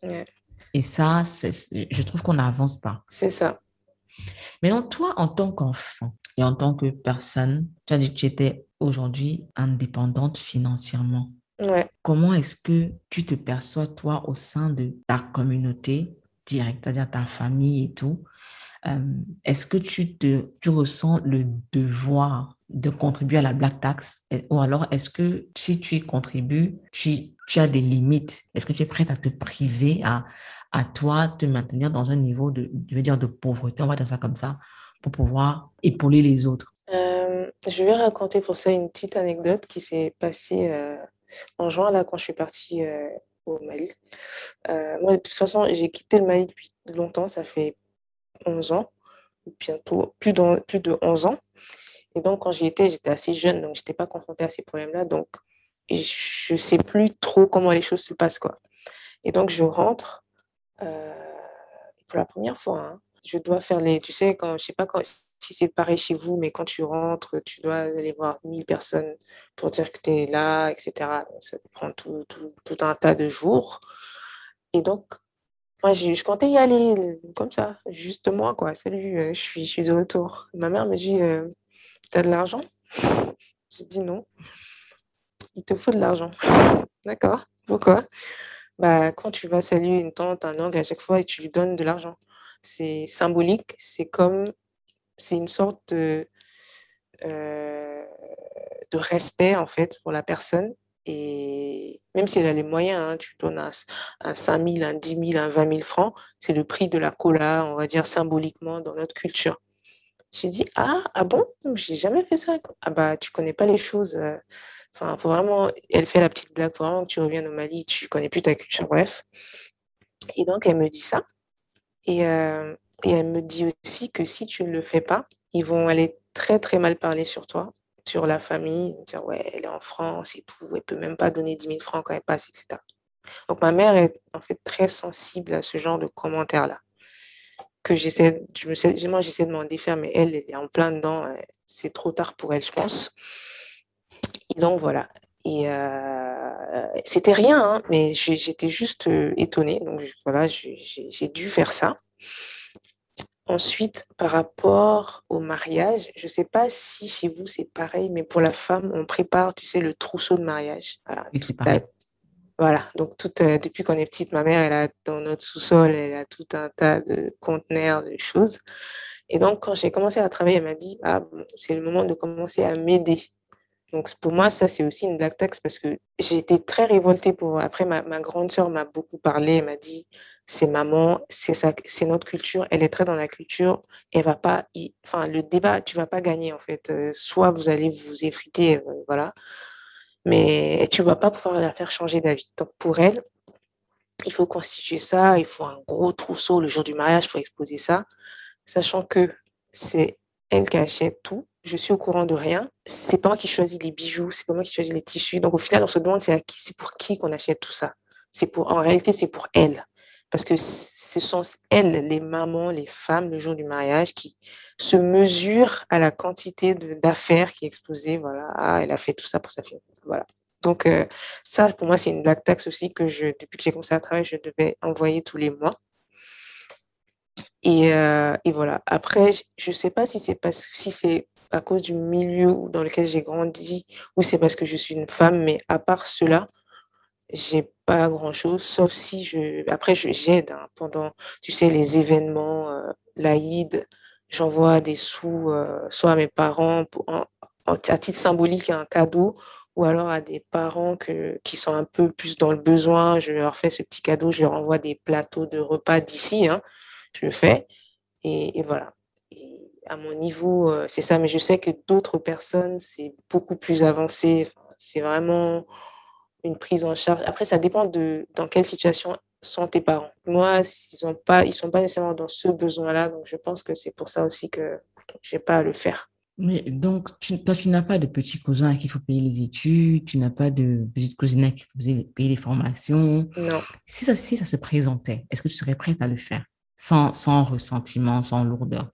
Alors, je pourrais le faire si j'ai les moyens, mais je, je, je, suis, je, suis, je serais incapable de me mettre dans le pétrin pour, euh, pour aider quelqu'un parce que je ne vois pas l'utilité. Parce que moi, c'est une situation qui me stresserait, qui me créerait une, une, charge mentale. Pourquoi je me mettrais dans une telle situation Donc, euh, je suis pour les aides, mais pas au point. Alors, je ne dis pas si ma mère est malade, mon père, enfin, il y a des situations exceptionnelles. Mais pour les cas où euh, on peut trouver des alternatives, non, je, je, donne quand je peux. Toi qui as lu Black Tax, euh, la première histoire, la toute première, le, tout premier témoignage, donc c'est un recueil de, d'essais, on va dire ça comme ça, un témoignage. Mm-hmm. La toute première histoire m'a marqué parce que la dame dit la black tax est également une cause de, de querelle dans les ménages parce que tu épouses quelqu'un, vous êtes tous les deux, euh, toi tu estimes que voilà, on va avoir nos projets, on va avoir nos enfants, on va avoir, euh, on va se construire financièrement. Sauf que tu épouses une personne qui est l'espoir de sa famille. Et toi, en fait, quand tu vois ses revenus et que tu calcules ça toi pour la famille, en réalité, vous avez genre peut-être le tiers de ses revenus euh, qui vous reviennent à vous et tout le reste, c'est en mode black tax. Comment est-ce que tu vivrais, toi, euh, si tu te retrouves dans cette situation où tu es avec quelqu'un qui, euh, qui a une charge familiale super lourde hmm, question, question intéressante. moi, honnêtement, ce que je demande, c'est que la personne remplisse ses devoirs. je ne suis pas le genre de personne qui va dire que c'est l'homme qui prend tout en charge. Moi, j'ai pas de souci. Euh, soit on partage les charges, soit euh, c'est proportionnel au revenu de chacun si l'un gagne vraiment beaucoup plus que l'autre. Mais dans tous les cas, tant que tu remplis les termes qu'on a définis, tu peux faire euh, tout ce que tu veux avec le reste de ton argent parce que je compte gagner le mien aussi. Donc, si je veux faire d'autres trucs, des extras, je le ferai avec le mien. Mais tant que tu prends en charge les charges, enfin, les charges communes du foyer, des enfants, ta part, moi, le reste, ça ne me dérange pas. Tu parles, quand tu parles de prendre en charge les enfants Mhm. et, euh, et euh, le ménage, faire ta part, ça veut dire, genre tous les mois, n'est-ce pas? Mm. Genre que les enfants aient ce dont ils ont, Ouais. besoin, que les écoles soient payées, que vous puissiez vous nourrir et tout et tout. Est-ce que ce n'est pas short-sighted? Je ne sais pas comment je veux dire ça en français. Oui, tu veux dire, il y a des mois où peut-être une personne va avoir des besoins, enfin des charges exceptionnelles. Non, en fait, ce que je veux dire, c'est que la charge du ménage, Mhm. bon, aujourd'hui que je vis en couple, je peux en parler. Ah bah toi qui connais, parce que nous, on n'est pas des En mode connaisseurs. expert, je peux en parler en mode expert, oui. La charge du ménage ne se limite pas à ce qu'on dépense tous les mois. Oui, l'épargne est également une charge du ménage, c'est-à-dire que Ouais. l'épargne pour les enfants. Mm, tout à fait. Parce que tu, mais tu peux avoir quelqu'un qui, qui c'est-à-dire que tous les deux, vous pouvez Mhm. gérer ça. Mais sur le long terme, quand il faudra payer les études universitaires de l'enfant, ou alors vous voulez qu'il s'expatrie et tout, vous n'avez rien parce que, parce que la personne, en, en raison de la black tax, n'a rien pu, pu mettre de côté. Bah pour moi, tout ça, ça se définit dès le départ du couple, quoi. Enfin, la, la, la discussion financière, elle est fondamentale. Oh là là, j'aime quand tu parles comme ça. Non, mais co- comment on épargne, comment, enfin, est-ce qu'on chacun met une somme tous les mois, comment on gère? Pour moi, quand je te dis dans notre euh, contrat, entre guillemets, ce qu'on a établi, il y a tout ça dedans, en fait, tout ce qu'on a établi. Moi, c'est pas aux 18 ans de mon enfant que je vais me lever et réfléchir à, comment je vais payer ses études, ça c'est hors de question. Donc pour moi, tout ça, ça fait partie, en fait, de, de la discussion. J'aime que tu parles de l'implication de l'homme dans, dans, dans, dans tout ce qui est finance du ménage. J'aime que tu dises que tu n'es pas dans la, la, la logique selon laquelle c'est l'homme qui paye tout. Et je voudrais revenir au livre. Mhm. Il y a ce truc-là où on se dit, c'est l'homme qui a la charge de tout. Mm. Pourtant, dans nos sociétés, c'est la femme. Regarde par exemple Noégo, qui à la fin de la journée était en charge des études des enfants. Le mari était celui qui donnait l'argent pour manger et donnait l'argent de la, de la bouffe à la maison. Et il payait le loyer, bon, relativement quand il sentait qu'il avait, du moins qu'il se souvenait, devait payer le loyer. Il payait le loyer, mais sa seule, au final, sa seule charge, c'était la bouffe.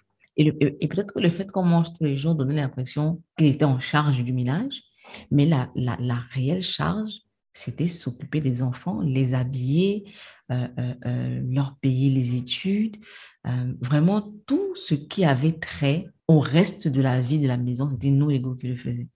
Et dans les villages, c'est généralement comme ça. C'est la femme qui va au champ, c'est la femme qui s'occupe des enfants, c'est la femme qui, qui, qui, qui euh, fait à manger. C'est elle qui se lève la première, c'est elle qui se couche en dernier lieu. Mais à la fin de la journée, on estime que c'est l'homme qui fait tout. Ouais, parce qu'il parle du principe que euh, l'homme part, entre guillemets, bon, là tu dis dans les villages, mais dans les villes, travailler, donc il, il rapporte de l'argent, mais même ça, c'est pas vrai, parce que, comme tu le dis, euh, les femmes aident beaucoup. Et, et c'est une façade, en fait. Et moi, ce qui m'a surprise, c'est que ce livre se place dans les années 60 et que c'était déjà comme ça, en fait. euh, parce que tu, je sais pas si tu te rappelles, pendant le procès de son mari, elle a Oui, tout fait. en parle même. Voilà, elle a tout fait pour ne pas dire que c'est elle qui prenait en charge le foyer en réalité. Elle a tout fait parce que il y a cette façade de la société là et c'est et c'est toujours comme ça. Les femmes travaillent de plus en plus, aident. Les femmes aident quand le mari ne peut pas. Même pour la bouffe, elles aident. Mais dans la société, ça, on le dit jamais, on va jamais le montrer. Même, euh, j'ai un exemple où euh, j'avais une tante qui était, euh, qui était malade. Ses frais de santé ont été pris dans, dans son épargne personnelle. Mais dans, dans la, dans la famille, tout le monde pense que c'est l'époux qui a payé, qui l'a qui l'a sauvé, parce que c'était très grave, euh, etc. Donc voilà, c'est, a- cette façade-là subsiste. euh, Mais quand tu, quand tu le dis, justement, je voulais qu'on parle du procès. ouais, Pourquoi remettre un peu en contexte? Euh, le mari de Noégo se fâche contre sa fille qui veut épouser un garde d'une autre, d'une autre, d'une autre tribu, ethnie, autre ethnie, voilà. et il blesse le papa de- du futur mari avec une machette et se retrouve euh, arrêté en, en prison et puis il y a un procès. Et pendant le procès, on pose des questions à Noégo par rapport à la vie à la maison pour euh, estimer un peu, euh, pour mesurer le caractère prémédité de Mm. l'acte du monsieur. Voilà, en fait, c'était ça le but, mais il y avait des questions un peu qui permettent de comprendre un petit peu la situation dans laquelle elle se trouvait dans sa vie. Quand on lui demande qui ramène de l'argent à la maison, elle dit c'est moi. Et après on lui demande donc c'est en fait vous qui nourrissez la famille. Elle dit non, c'est mon mari. C'est ça, exactement. Ok, d'accord. Mais qui ramène l'argent à la maison, c'est moi. Et qui nourrit la famille, c'est mon mari. C'est la, c'est la schizophrénie. Ouais. Et à la fin, elle dit, mais en fait, je lui appartiens. Tout ce que je fais, Mm. c'est c'est lui, quoi. Tu vois Et je pense que même aujourd'hui, on a ce, ce. Par- Par, par exemple, ta tante ne va jamais démentir. Ouais, c'est ça.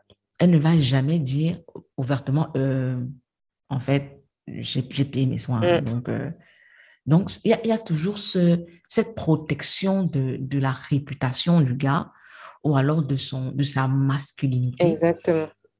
Il doit rester l'homme, même quand il est incapable d'être homme selon la définition communautaire, Mm. tu vois.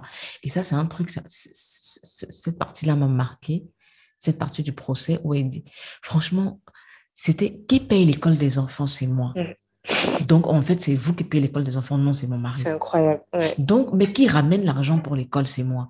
Mais qui paye donc l'école, c'est mon mari? And I was like, c'est exactement Ouais, ça. ça, ça, ça touche à leur virilité. euh, Donc, dans la société, il faut absolument que ce soit véhiculé l'idée sur laquelle c'est l'homme qui, qui prend tout en charge. Oui. C'est pour ça que dans les études, dans les combats féministes, c'est important aussi de, de déconstruire la masculinité parce qu'il y a quelque chose à faire du côté des hommes aussi. Oui, ça c'est clair. Et c'est un travail qu'on ne fait pas. Exact. Voilà, on est, on est trop concentré, enfin, on, elles sont trop concentrées à. Non seulement on est concentré sur les femmes, Mhm. mais on ne se concentre pas, comme tout à l'heure on disait, sur la, la déconstruction de, leur, de leurs propres euh, actes à elles. Tu Tout vois, à par exemple, voilà. Il y a une série sur Netflix. J'ai oublié le titre. C'est une série indienne. Mhm. Là, je, je découvre les, Mhm. les, les- les- contenus contemporains indiens et je suis juste en mode extase.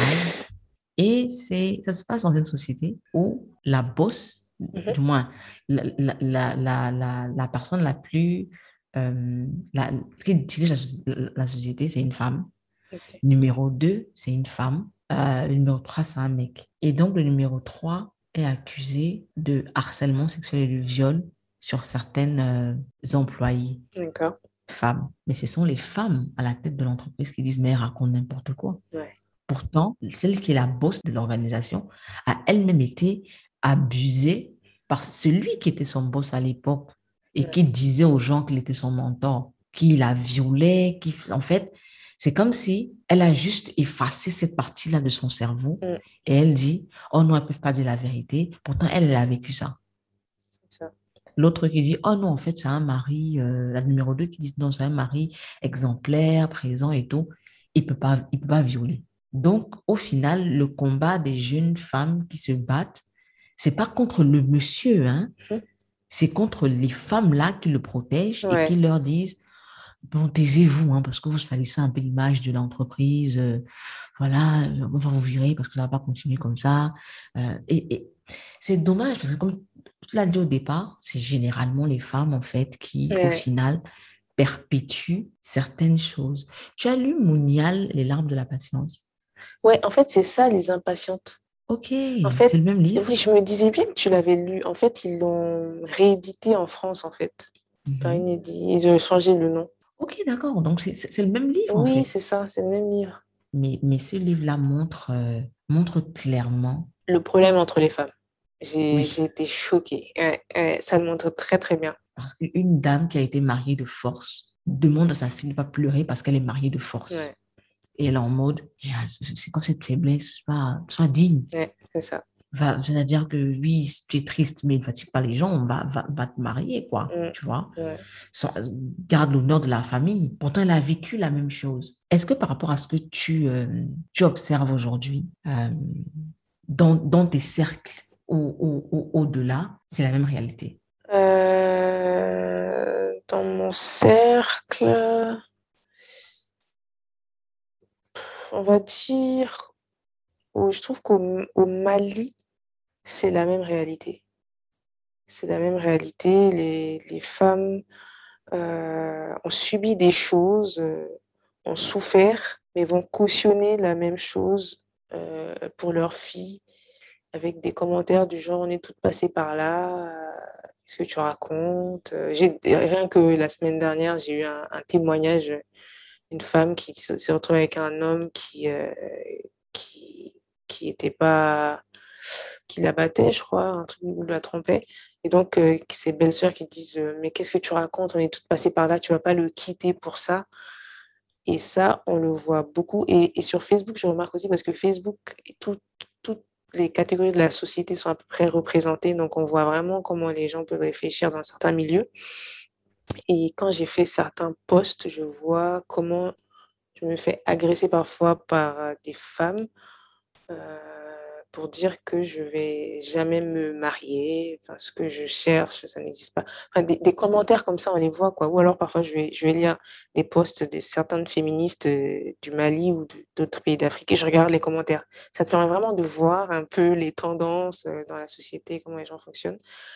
Et, et pour moi, c'est toujours le cas. Enfin, les gens sont, les femmes sont toujours formatées. Après, ici, les gens que je côtoie, qui, qui lisent aussi, etc., euh, pense autrement pour le coup. Parce que mine de rien, on disait tout à l'heure que le féminisme euh, enfin, ne se concentre pas sur les femmes et sur la masculinité.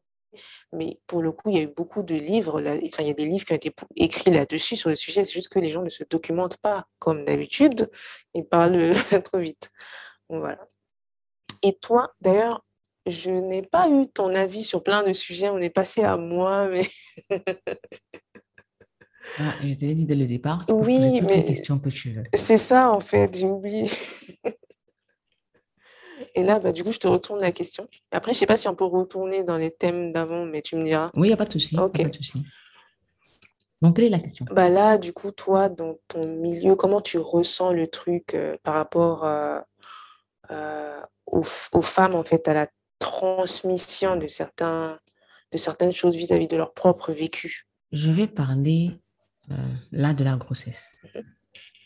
Parce que c'est là que j'ai vraiment, vraiment euh, ressenti la lourdeur de cette situation quand j'étais enceinte. Quand j'étais enceinte, j'avais besoin juste, pas forcément qu'on me rassure, parce que j'ai une, une, grossesse difficile sur le plan médical et sur le plan euh, psychologique. Je n'avais pas forcément besoin qu'on me rassure, je voulais juste apprendre, du moins savoir ce que les autres avaient vécu. Et très bizarrement, j'avais le besoin de savoir ce que ma mère, comment ma mère avait vécu cette grossesse. Et quand je, j'essayais d'aborder le sujet, ma mère ne, ne suivait pas. Mm. C'est-à-dire que son mantra, c'était c'est une souffrance par laquelle nous devons toutes passer. Mm. Tu vois, c'est du genre, il y a aucune chance que je te rassure, il n'y a aucune chance euh, que je t'allège la chose parce qu'à la fin de la journée, c'est le lot de tout le monde. Tu vois? Donc, je dirais que ça continue en fait. C'est ça. Ça, ça. ça, continue, c'est... c'est euh... Et tu vois, même quand, tu demandais quand je demandais aux femmes de ma génération, mm-hmm. euh, la grossesse, comment ça se passe, l'accouchement, parce que ça, ça m'effrayait vraiment, l'accouchement et tout. La réponse que j'avais, c'était Oh, après, ça passe, tu oublies. Mais c'est pas ce que je te demande. Ouais. Tu vois? C'est pas, c'est pas, c'est pas ça que je. Oui, on oublie toutes les douleurs. C'est-à-dire qu'on les, on les, on les ressent plus. On ne sait pas qu'on les oublie, c'est qu'on les ressent plus. Euh, mais mais c'est pas ce que je te demande en fait. I just need your guidance on some stuff, tu vois. Mais c'est comme si il y a, y a, y a ce, besoin, pas ce besoin, mais ce, ce code tacite selon lequel on ne s'entraide pas. Chacune doit passer par ses souffrances. Et si moi, je passais par là, et que j'ai survécu, tu vas survivre, donc tu vas passer par là. C'est ça. Et, et, ça me fait penser à, à, une idée là, qui véhicule autour de l'accouchement, selon laquelle bah, les femmes qui ont accouché par césarienne n'ont pas vraiment connu la vraie douleur, n'ont pas. En fait. J'ai vécu ça. Tu vois, je ne savais pas que c'était un truc. Je l'ai appris récemment. Enfin, des commentaires de tantes, euh, parce que ma soeur a, accouché par césarienne, disent Oh, ça, c'est pas le vrai accouchement. Pour te dire la vérité, j'ai vécu ça parce que justement, j'avais intégré ce paramètre-là de ce que j'avais entendu et j'avais du mal à dire quand j'ai accouché ou alors à mon accouchement. Parce que pour moi, je n'avais pas accouché d'un enfant. Parce que c'est. J'ai pas j'ai pas ressenti la douleur des contractions, j'ai pas, voilà. Mais le plus bête, c'est que on te fait une césarienne parce que tu es dans une situation super grave. C'est ça. Il met ta vie en danger, l'enfant en danger.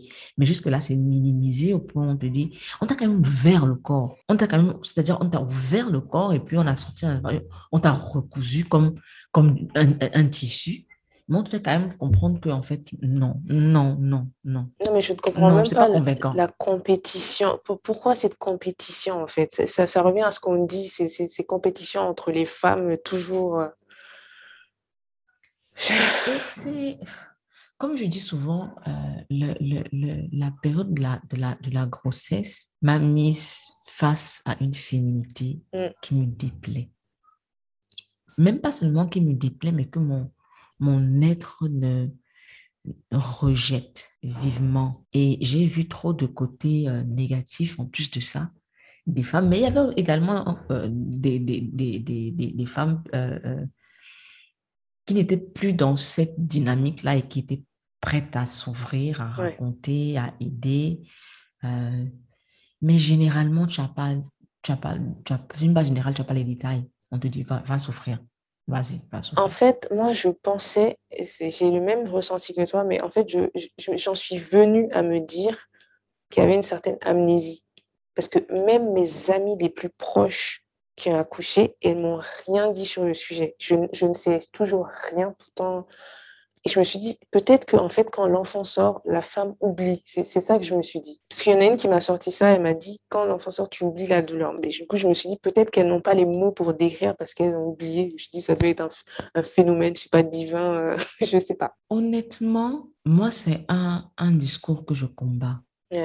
Je ne pense pas que tu oublies, là. on n'oublie aucune douleur. Je pense que, comme j'ai dit tout à l'heure, tu ne la ressens plus, mm-hmm. ce qui fait que son intensité a moins d'importance parce que tu ne la ressens plus.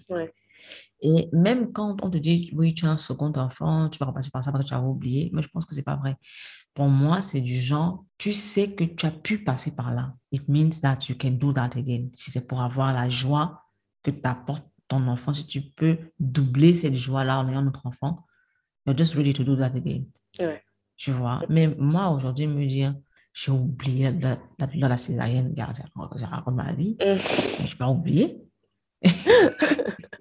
ah non, hein, je n'ai pas oublié. Ah non, non, non. Ah, oui. J'ai pas oublié que j'ai passé deux semaines sans me laver, à me nettoyer, comme deux mois. Ah, ouais. Euh, ah non.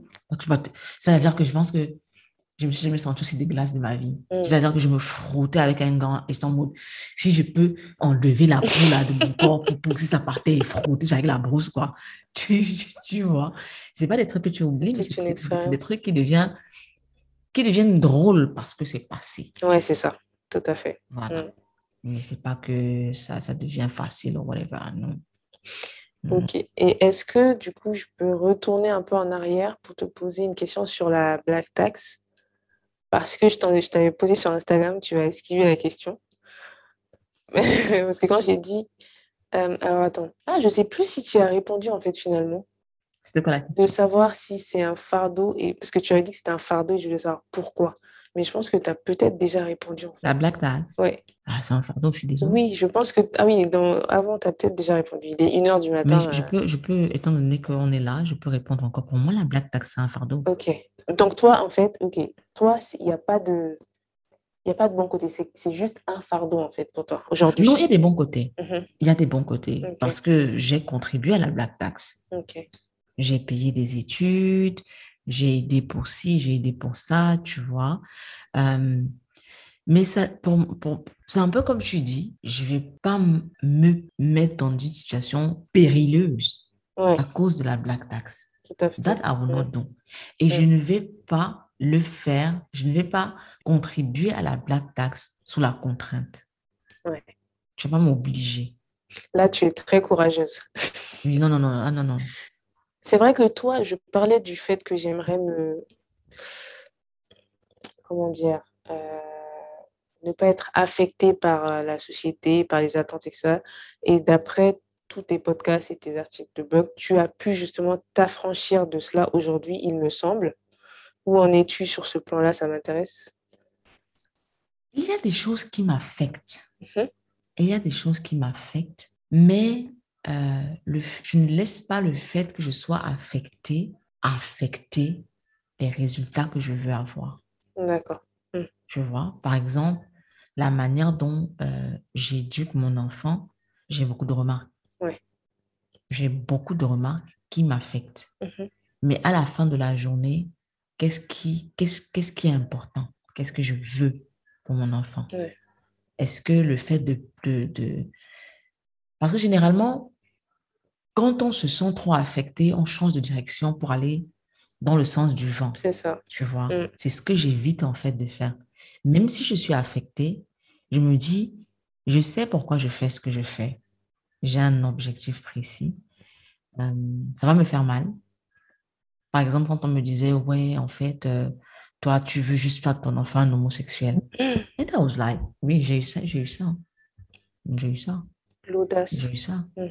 Ouais, parce que je disais, euh, il s'est avéré que le petit humain était une fille, tu vois. Mm. Et quand, quand, quand je disais au départ que je veux une éducation gender neutral pour l'enfant, à l'époque, j'avais la certitude d'être enceinte d'un garçon. Et puis, ça rendait la chose plus simple. Mais apparemment, ma vie n'est pas faite pour être simple. Gender neutral, quand tu as une fille, tu vas tout entendre. Ouais. Et puis, la ligne est très fine entre l'incompréhension et la volonté de briser quelqu'un. Ouais. Prenons un cas simple. Une situation avec ma sœur. Je ne pense pas que l'intention était mau- mauvaise, mais je dis bien la ligne est très fine entre, c'est-à-dire que l'incompréhension de la situation et l'envie de te briser. Ma sœur a une amie qui a offert une robe à mon petit humain Mhm. avec des fleurs roses. En fait, tout ce qui peut me, me faire vomir. Et j'ai accepté le cadeau poliment parce que je vais pas, c'est mon point de vue, je ne vais pas imposer ça à quelqu'un. Tu vois, elle, elle a fait un cadeau par rapport à sa compréhension du fait d'avoir une fille. Mm. Je ne vais pas la heurter en disant, Euh, écoute, euh, non, merci, c'est gentil. Mm. Franchement, c'est vraiment gentil d'avoir pensé à l'enfant et tout et tout. Maintenant, il y avait la partie remerciement. Il fallait que je mette cette robe à mon enfant et que je fasse une photo, que j'envoie la dame pour la remercier. Sauf que ce vêtement est en contradiction avec tout ce que je veux. Ouais. Question éducation pour mon enfant. Tu vois ce que je veux dire? Je veux pas, je veux, je veux dire que je veux vraiment que l'enfant soit sur un canevas blanc et trace sa voie. Je veux pas le truc de oui, comme c'est une fille, il faut absolument ceci. Oui, comme c'est un garçon, il faut absolument ceci. Donc, la partie remerciement, il faut absolument remercier la personne en lui envoyant une photo de l'enfant avec la robe. Au départ, je sais, je dis oui. Parce qu'il y a ma mère, il y a ma soeur. Et après, je, je me pose 30 secondes et je me dis, attends, tu dis oui, tu es sérieuse? Genre, genre, en fait, juste ce oui-là détruit tout, en fait, tout ce que tu veux construire. Et si tu commences à céder aujourd'hui, comment tu gères après? Après, je lui dis, en fait, non, je vais pas, non. D'accord. Ouais, mais franchement, c'est trop euh, insultant de ne pas lui envoyer une photo. Et puis, même si c'est une photo que l'enfant ne verra jamais, tu fais la photo, tu filmes et puis tu effaces et tout. Et puis, je lui dis, si cet enfant retombe sur cette photo dans 14 ans, me considère comme une farceuse. Ouais. Du genre, ouais, mais toi, tu me dis, oui, n'écoute pas les gens, ne cède pas à ceci, ne cède pas à cela, mais toi, euh, tu m'as quand même une robe avec des fleurs roses, alors que tu m'as toujours dit que j'ai été éduquée gender neutral parce que tu voulais dire merci à quelqu'un, quoi. Et maintenant, tu me connais ta vie. Je. Donc, c'est, voilà, quand je, quand je vois, quand je vois les choses euh, de manière, euh, générale comme ça, quand j'ai the biggest, the, big picture, Mhm.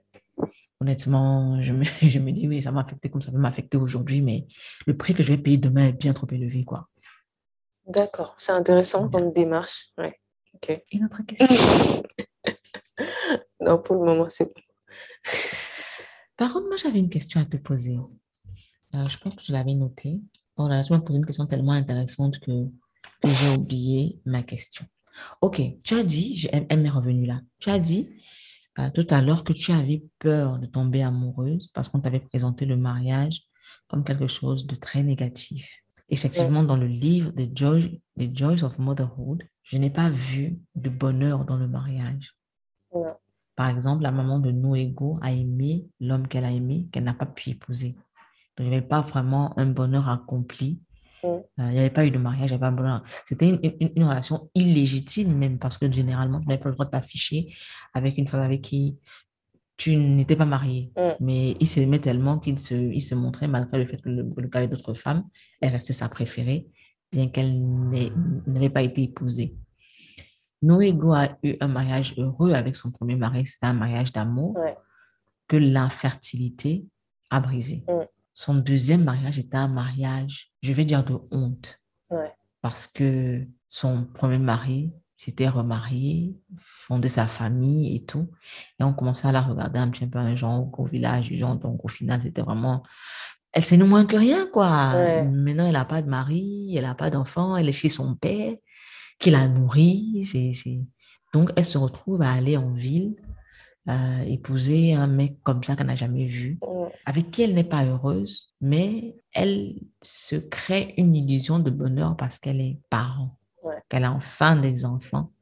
Mais même jusque-là, il n'y a aucun bonheur parce qu'après, il a d'autres femmes et tout, il la traite mal. Euh, Est-ce qu'aujourd'hui, toi, tu penses que au final, malgré tout ce que tu as pu lire des histoires des femmes africaines, malgré tout ce qui a pu être dit sur le mariage, tu penses aujourd'hui qu'il y, a un bonheur dans le mariage? Euh, totalement.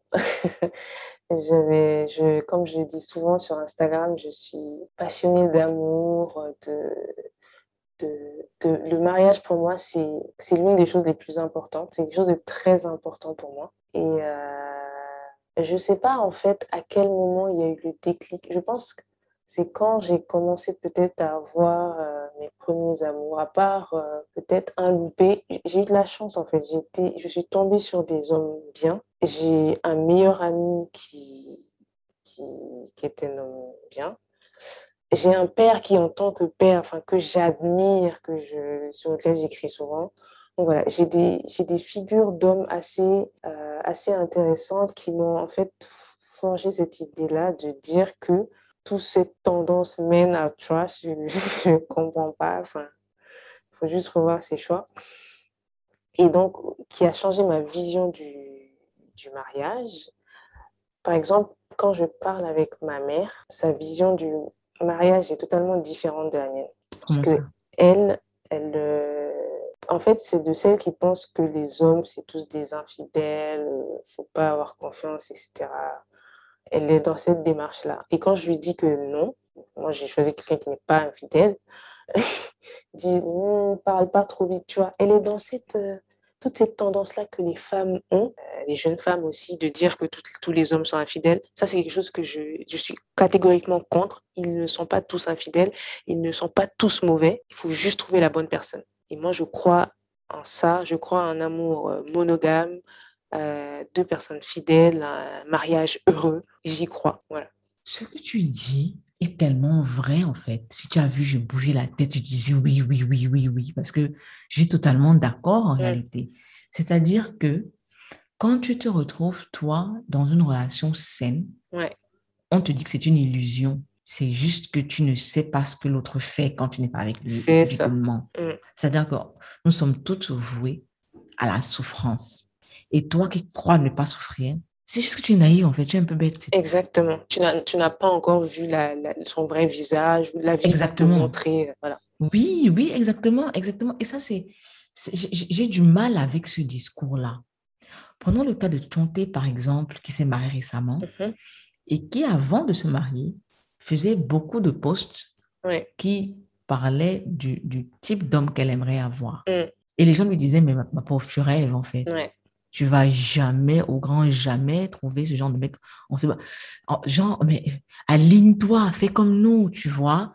Prends le moins grave et puis passe à autre chose. C'est ça. Et quand elle se marie et qu'elle trouve exactement le mec qui, euh, c'est-à-dire que qui rassemble les qualités qu'elle recherchait, Mhm. le, le discours change. Euh, maintenant, c'est ah non, elle c'est une chanceuse.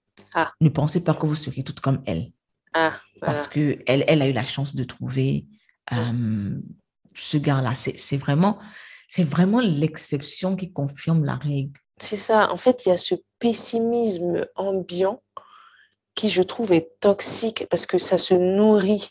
C'est-à-dire que plus elle pense ça, plus elle l'accepte, elle l'intériorise. Et donc, elles font pas en sorte que ça change. Elles acceptent tout ce qui se passe parce que c'est dans la nature de l'homme d'être infidèle. C'est biologiquement comme ça, alors que absolument pas. C'est une construction de la société. Mais c'est exactement ça. C'est comme euh, Daniel de Best of D sur, euh, sur euh, Instagram qui disait, elle ne comprend pas quand on lui dit qu'elle est chanceuse parce que son compagnon l'aide à la maison avec les enfants. Mais elle dit, attends, euh, déjà, c'est pas une chance, c'est ce qui est normal. Mhm. Il ne m'aide pas, il fait sa part. Et c'est, c'est, par exemple, moi, je suis dans une relation où mon compagnon travaille de la maison Ouais. et c'est la personne la plus casanière au monde. Ils sont pas.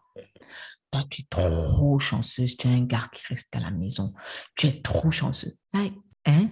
Je comprends pas. Ouais. C'est-à-dire que lui me dit souvent, vous ne vous rendez pas compte, mais au final, c'est vous qui rendez les hommes d'une certaine façon. C'est ça. Parce que d'entrée de jeu, vous leur montrez où est-ce que vous mettez la barre, en Mm. fait. On sait que tu es infidèle, on sait que tu es ci, on sait que tu es ça. On accepte, mais fais doucement. Voilà. C'est ça. Tu vois? On fait en sorte que je ne sache pas. C'est ça, tout à fait. Exactement. Mm. Je me souviens quand j'étais à l'université, j'avais demandé à une, à une, à une très bonne amie si tu as, euh, une, c'est une situation assez récurrente chez nous. Je lui si tu as un mari et puis il a une maîtresse officielle qui est présente dans les, dans les réunions de famille, les mariages, euh, les, les décès. Tout le monde sait qu'il est avec elle, sa maîtresse officielle. Comment tu gères ça? Elle me dit, rien à foutre, moi, c'est moi qui suis dans la maison. Voilà. Tu vois? C'est genre, mais elle, ça agite, ça agite, c'est moi la femme. Je pense qu'aujourd'hui, avec, avec le temps, parce que ça, ça, ça quand même, c'est quand même il y a plus de 10 ans, tu Mm. vois, avec le temps, avec, oh, 10 ans, qu'est-ce que j'ai encore, ça fait 15 ans, je suis vieille. Ouah, 15 Avec- ans. ça, fait, ça fait un bout. Je lui ai posé la question en, en 2006, Mhm. ça date. Ouais. Avec le temps, avec l'âge, avec l'expérience, avec les, les nouvelles connaissances, je pense qu'elle ne, elle ne, elle ne redirait jamais une chose pareille. Ouais, je pense. Mm. Mais, mais c'est que tu vis dans un, dans un contexte où euh, c'est comme ça, en fait. Ouais. Il a une maîtresse, oh, tu te plains, il n'y en a qu'une seule. Oh, mais, et, tu te, et tu te plains. Mais estime-toi heureuse, même qu'il ait, le respect de la présenter. Et j'ai vécu ça aussi, hein, j'en ai parlé dans le podcast avec Oui, tu Marie-Noël. étais Oui. dans, ce, dans, ce- dans cet environnement-là. oui, c'était, c'est- j'ai le devoir de retenir le gars. C'est mon travail. Ça, c'est vraiment une construction sociale. C'est ça. Et en sortir, aujourd'hui, je me dis, ouais, mais pourquoi est-ce qu'elle en sort? Pas parce que j'en suis sortie, mais en sortir n'est pas facile. Ouais, ouais. C'est sûr que c'est tout un travail. Mm. Oui, c'est tout un travail de déconstruction.